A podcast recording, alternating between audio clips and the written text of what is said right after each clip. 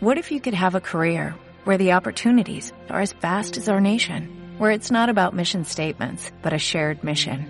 At U.S. Customs and Border Protection, we go beyond to protect more than borders, from ship to shore, air to ground, cities to local communities. CBP agents and officers are keeping people safe. Join U.S. Customs and Border Protection and go beyond for something far greater than yourself. Learn more at cbp.gov/careers. Bienvenidos a Psico Rebeldes, hoy capítulo 113. Vamos a hablar del miedo a ilusionar en una relación sin compromiso.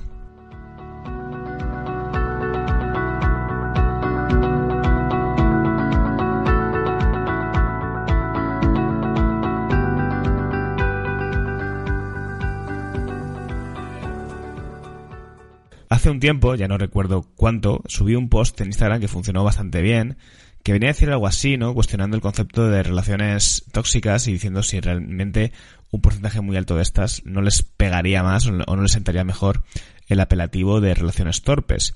Porque muchas veces es fácil acabar cayendo en hacer daño o en comportamientos tóxicos por una falta de conciencia, por una falta de educación o por una falta incluso de experiencia, porque también yo creo que con el tiempo se aprende, ¿no? Pero cuando nos estamos, eh, somos una generación, la mía, la que está por detrás y supongo que también la que viene un poquito por delante, que está viviendo un panorama relacional eh, completamente nuevo y distinto. Lo bueno que tienen las relaciones tradicionales clásicas es que son lentejas. Hay muchísima claridad sobre los patrones de comportamiento, de cómo se deben dar las cosas y demás en nuestro caso, como digo, en la, en, el, en la vida moderna, en la vida líquida, en el mercado del deseo en el que nos movemos ahora mismo muchas personas que estamos solteras, pues no tenemos las nociones exactas de cómo hay que relacionarse, ¿no? Y como el ser humano tiene esta tendencia a disociar entre el compromiso y el no compromiso, pues creo que estamos cayendo en prácticas eh, nada humanas a la hora de relacionarnos desde el ángulo de eso que llamamos el no compromiso. Como te digo, esto le puede pasar a cualquier persona. De hecho, yo creo que, por ejemplo, yo he aprendido a ser mejor soltero con el paso, las veces que lo he estado, con el paso de los años y la madurez, y a entender mejor cómo deben darse estos vínculos, pero muchas veces cuando empiezas, pues eh, no te relacionas de la manera más sana, seguramente. Así que creo que este vídeo, el de hoy, es muy interesante porque vamos a cuestionar esa creencia cada vez más arraigada en la mente de muchas personas de que cuando no se relacionan bajo un, bajo un marco de compromiso, eh, debe carecer o no debe haber esa solidaridad afectiva, esas muestras de cariño, esa incluso protección durante, mientras está con esa persona con la que se va a tener encuentros puntuales o efímeros, que yo creo que es un error, porque nos deshumaniza y entiendo el punto ese, ¿no? Ese argumento de, de querer ser honestos, no mandar mensajes contradictorios a las personas, que creo que eso es positivo, pero no debemos protegernos en esa idea para eh, perder la, la, humanidad y la noción de cuidado que es, eh, yo creo que inapelable en cualquier relación, pero más aún en una relación donde va a haber intimidad, va a haber piel con piel y situaciones de muchísima vulnerabilidad. Creo que aquí se vuelve más importante aún el tener esa, esa empatía o esa solidaridad con la persona con la que estamos compartiendo espacio, ¿no? Así que, eh, como digo, este episodio, este video podcast, es, más, es de los más importantes quizás que vengo haciendo, aunque, bueno, todos lo son en verdad, o casi todos lo son, algunos no, son de temas más mainstream o más curiosos, pero en este caso, cuando hablo de cosas que nos atañen como personas a nuestra humanidad, pues claro que se vuelven trascendentales. No me enrollo más, como ya sabes, este contenido también sale en vídeo, lo puedes ver en las notas del episodio junto a todos mis recursos gratuitos, que por cierto también tengo cosillas relacionadas con temas de pareja y así, o relacionales. Así que ya sabes, todo lo tienes en el enlace del eh, episodio, ya sea que estás en Spotify, Apple Podcasts, iBox y creo que hay alguna más. Así que nada, vamos con el contenido. El concepto de soltería ha sufrido un profundo cambio en los últimos años. Si bien unas décadas atrás ser soltero o soltera era un motivo de vergüenza, hoy día es incluso una opción elegible por muchas personas. Tradicionalmente la soltería se ha asociado a la soledad y a la espera de que llegue esa persona especial que te saque del triste club de los fracasados. Sobre todo en el caso de las mujeres, ya que los hombres históricamente hemos podido definir nuestra variedad personal por otras razones como puede ser el éxito laboral, por ejemplo. Sin embargo, en el siglo XXI la soltería cada vez es menos sinónimo de soledad y te diría que incluso lo contrario, es más sinónimo de abundancia relacional. En el año 2015, dos investigadoras, Naomi Gersel y Natalia Seirkisian, Publicaron un paper en la revista Journal of Social and Personal Relationships donde intentaban dar respuesta a la siguiente pregunta, y es, ¿la gente soltera, las personas que habitan la soltería, están más aisladas socialmente o más integradas? La investigación en verdad es muy sencilla. Consistía en una serie de encuestas que se les pasaba tanto a personas casadas como a personas solteras, donde se evaluaba la calidad y la frecuencia de sus vínculos sociales, ya sea con sus vecinos, con sus amistades, con su familia. Las encuestas se pasaron en cuatro momentos distintos, en el año 2000, en el 2004, en el 2006 y en el 2012. Los resultados fueron muy claros y concretos. Las personas solteras mantienen una mayor frecuencia de contacto social con sus redes sociales y además reciben más ayuda de sus seres queridos. Además, la revolución tecnológica ha provocado que toda persona que quiera puede tener en su teléfono una aplicación como Tinder, Happen, Bubble o tantas otras que existen que ponen a disposición la posibilidad de encontrar intimidad erótica afectiva más allá de la pareja.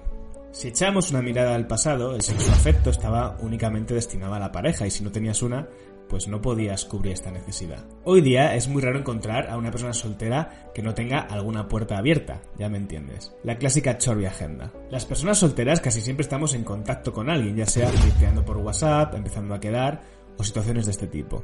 A mí me hace gracia esto que dicen algunas personas de antes de tener pareja tienes que aprender a estar solo.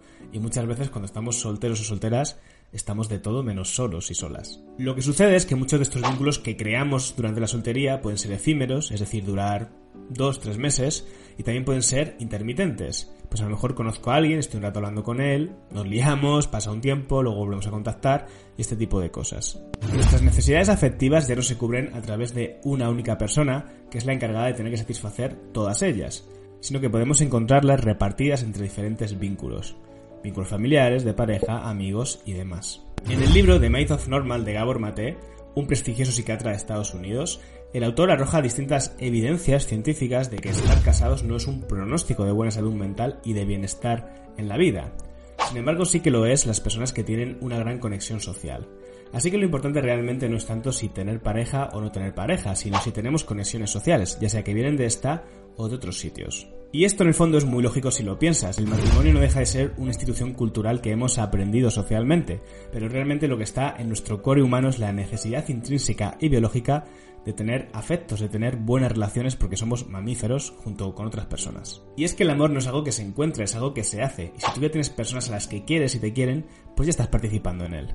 El problema que yo veo, por lo que detecto en consulta con las personas con las que trabajo y observando el mundo que me rodea, es que este tipo de relaciones son tan nuevas que al serlo no sabemos muy bien qué esperar de ellas ni cómo nos tenemos que comportar. Todos tenemos un marco relacional de lo que tenemos que hacer cuando tenemos, por ejemplo, una pareja estable o cuando tenemos un amigo. Pero en este nuevo tipo de relaciones no sabemos muy bien qué se espera de nosotros o cuál es nuestra parte de responsabilidad. En su libro Future Sex de Emily Witt, la escritora, en un ejercicio por intentar dar un nombre o una categoría a este tipo de relaciones, hizo una búsqueda de información para ver qué acepciones existen para catalogarlas. Entre ellas encontró pues la cultura del hookup, el dating, los lovers, pero lo cierto es que ninguna consigue definir bien a la perfección este tipo de vínculos que estamos construyendo que como digo pueden ser efímeros o lo que he dicho ya anteriormente. Que no dejan de ser relaciones, aunque no sean relaciones tradicionales y clásicas, son relaciones que establecemos con otras personas. Algunas pueden durar un encuentro puntual, otras pueden prolongarse durante meses, Incluso algunas, pues a lo mejor acaban en relaciones más tradicionales de amistad o incluso de pareja. Pero el tránsito hasta colocarle una etiqueta que nos resulta familiar a esa relación, pues puede estar cargado de incertidumbre y dudas. Porque al final al cerebro humano lo que le gusta es ver el mundo en términos de blanco y negro, de establecer categorías excluyentes. Así que tendemos a ver las relaciones como relaciones con compromiso y relaciones sin compromiso. Lo cual condiciona nuestro comportamiento. Si yo asumo que estoy dentro de una relación con compromiso,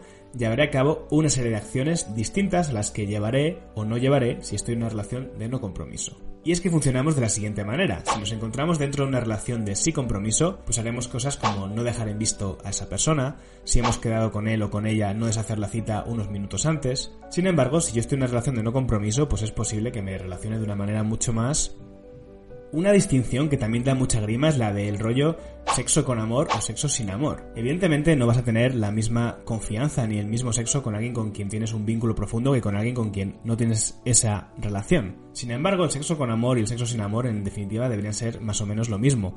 Una relación de mutuo cuidado y de mutuo disfrute donde tanto el deseo de la otra persona como el tuyo pues sean importantes. Sin embargo, muchas personas afrontan las relaciones sin compromiso como una relación donde no hay que cuidar a la otra parte. E incluso muchas personas se escudan en la razón de no ser demasiado cariñosos o no ser demasiado emocionales o como lo quieras llamar para no generar ilusión en la otra persona. Hace unos meses grabé un vídeo sobre por qué las personas hacemos ghosting a otras. Hacer ghosting es básicamente pues desaparecer sin previo aviso, hacer bomba de humo cuando nos hemos acostado o hemos tenido algún tipo de relación con otra persona. Te dejo el vídeo por ahí para que le eches un ojo porque la verdad es que es muy interesante. La justificación que daban muchas personas de por qué hacía ghosting, si por ejemplo se acostaban con alguien y ese alguien el día siguiente les ponía un mensaje y ellos no contestaban o incluso les bloqueaban, que era una manera de no confundir a la otra persona y de no generarle, como digo, falsas ilusiones. Nos estamos creyendo a pies juntillas de que la forma correcta de relacionarse en el siglo XXI es divertirse y no molestar. Que dos personas se pueden gustar, pueden quedar y pasárselo bien, pero no deben cargarse con cosas el uno al otro, porque como no hay compromiso, supongamos por ejemplo que yo estoy quedando asiduamente con una persona en un marco de relación de solo sexo. Por la razón que sea, uno de esos días en los que nos vemos, yo estoy revuelto, estoy preocupado por algo, es muy posible que no me atreva a poder compartirlo simplemente porque es una relación de solo sexo. Cuando lo natural y lo humano es que con cualquier persona humana con la que interacciones, te acuestes o no, seas pareja o no, pues tú puedas hablar de las cosas que te pasan dentro. Y esto además creo que tiene un componente de género bastante importante, donde por lo general los hombres creo que sí que podríamos hacer ese gesto de compartir porque anticipamos que ellas, las mujeres, nos van a escuchar y lo van a recibir bien, pero creo que cada vez más mujeres piensan y creen que la forma de relacionarse con los hombres es la de no molestar y no ser la demandante o como lo quieras llamar. De manera que tú vas y te vuelves para casa. Como he dicho antes, yo llevo unos 9 años ejerciendo la clínica y por mi consulta han pasado muchas personas. Muchas demandas relacionales o se han hablado de muchos temas que tienen que ver pues con lo que estoy contando en este vídeo, con relaciones esporádicas. He visto como muchas personas, sobre todo mujeres, sufrían por estar con tíos o con otras personas que no les hacían sentir bien y que ellas mismas pensaban que la forma correcta de relacionarse para ser esa chica guay o esa chica moderna era ser capaz de entregar su cuerpo, exponer su cuerpo, pero no demandar ni solicitar ningún tipo de cuidado. Por lo general, si has usado alguna vez redes sociales como Tinder, verás que hay una cierta tendencia a que ellas buscan más una relación estable o que no quieren quedar con gente que no tenga las cosas claras, mientras que a nosotros no nos importa más salir a jugar y tener relaciones más de este tipo, más efímeras. Uno de los argumentos más usados es el tema cientifista de que ellas con el tema del reloj biológico y tal y cual. Y yo creo que sinceramente esta no es la razón de mayor peso. Creo que tiene que ver con cómo vivimos la soltería. Si para mí la soltería se vuelve un lugar hostil donde siento que me usan, que se aprovechan de mí, que no me cuidan, eso, a la larga, acaba haciendo daño y minando la autoestima. No sé si es tanto la necesidad de encontrar pareja como la necesidad de salir de esa situación en la que te sientes pues mal. La soltería bien vivida junto a personas que son honestas, que son atentas, que expresan lo que quieren, que son cuidadoras, puede ser maravillosa y puede ser un estilo de vida tan reconfortante como el de tener una pareja estable. La cuestión es que si el marco del no compromiso nos da la libertad de poder relacionarnos de manera egoísta y desconsiderada, pues evidentemente esto no hay cuerpo que lo aguante. Y a lo mejor tú estás viendo esto como hombre y estás pensando, bueno, es que a mí eso también me pasa, no solamente le ocurre a ellas. Y por supuesto que sí, de hecho yo creo que cada vez están igualando más las cosas. A mí me ha pasado, pero hay que reconocer que la tendencia es que nosotros nos relacionamos más de esa manera, mientras que ellas están más dispuestas quizás por su educación o por la razón que sea, pues a prestar ese cuidado y a ser más colaboradoras. Que luego evidentemente de todo en el mundo, que sí, que ya lo sé. Esta idea de mostrarnos distantes, no comprometidos, no cuidadores, inatentos cuando tenemos intimidad junto a otra persona, por el asunto de crearle ilusiones o similar, me parece una grandísima puta mierda. La cuestión es que seamos claros, que seamos honestos y que no hagamos promesas que sabemos desde un principio que no vamos a cumplir. Que intentemos expresar cómo nos sentimos para estructurar la cabeza de la otra persona. Pero cada vez que se comparte un espacio de intimidad con alguien, hay que ser un amor, hay que serlo. Y no seamos tan rígidos de pensar que porque una relación solamente o sea predominantemente sexual o temporal no requiera de ciertas vinculaciones emocionales o que podamos establecer momentos de confianza y de calidez. Los vínculos fluidos también son vínculos y si los cuidamos podemos construir una soltería más amable para todos. Hasta que llegue o no llegue esa relación de pareja más tradicional, que quién sabe lo que puede pasar. Y ya está, no me voy a enrollar más. Si te ha gustado este vídeo, dale like, deja un comentario, compárteme tus reflexiones, si estás de acuerdo, si no estás de acuerdo. Y sobre todo suscríbete para no perderte nada. Por ahí te dejo una lista de vídeos que tienen que ver con relaciones, por si quieres seguir ahí dándole al coco. Nos vemos en el siguiente. Adiós.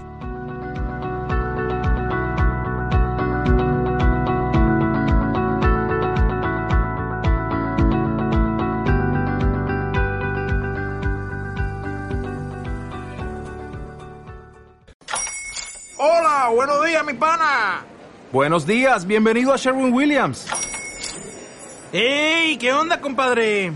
¿Qué onda? Ya tengo lista la pintura que ordenaste en el ProPlus app. Con más de 6.000 representantes en nuestras tiendas listos para atenderte en tu idioma y beneficios para contratistas que encontrarás en aliadopro.com. En Sherwin Williams somos el aliado del PRO.